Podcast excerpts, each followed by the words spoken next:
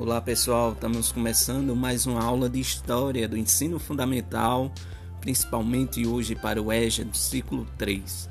Vamos dar continuidade a nossos estudos da História e a aula de hoje nós vamos ver um pouquinho sobre a formação do Egito na Antiguidade, compreendendo é, e identificar as principais características do Egito Antigo, reconhecendo o espaço geográfico, sua localização e a importância do rio Nilo na região do Egito Antigo, apontando também como marco histórico a unificação dos reinos do Alto e Baixo Egito com o governante Menes, com o início do período das dinastias. Então, pessoal, é, nós vamos compreender tudo isso na aula de hoje compreendendo, é, e nos vem um questionamento: onde fica o Egito? Você sabe qual o principal rio egípcio? O Nilo é o segundo maior do mundo? Então, a localização do Egito, quando nós pegamos um mapa do mundo e encontramos o Egito lá no norte da África, numa região desértica, árida e de pouco solos férteis.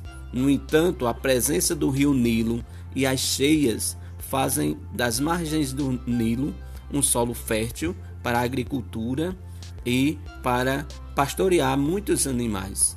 Então, o Vale do Rio Nilo, lá no continente africano, passando principalmente pelo Egito, contribui muito para o desenvolvimento dessa região lá na África.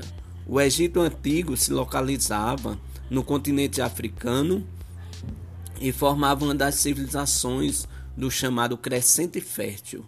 Esse Crescente Fértil destaca-se principalmente é, pelas águas do rio Tigre e do rio Eufrates, hoje onde se localiza o Iraque, lá na Ásia. Hoje, o Egito, nós podemos perceber que o rio Nilo ele se destaca principalmente no Baixo Egito e no Alto Egito. E no período paleolítico, é, o, é, o Egito, nós podemos encontrar é, uma das mais antigas presenças humanas do mundo, é, que remontam a 700 mil anos é, antes do presente. Esse anos do presente é uma unidade temporal definida pela arqueologia tendo por base o ano de 1950 depois de Cristo.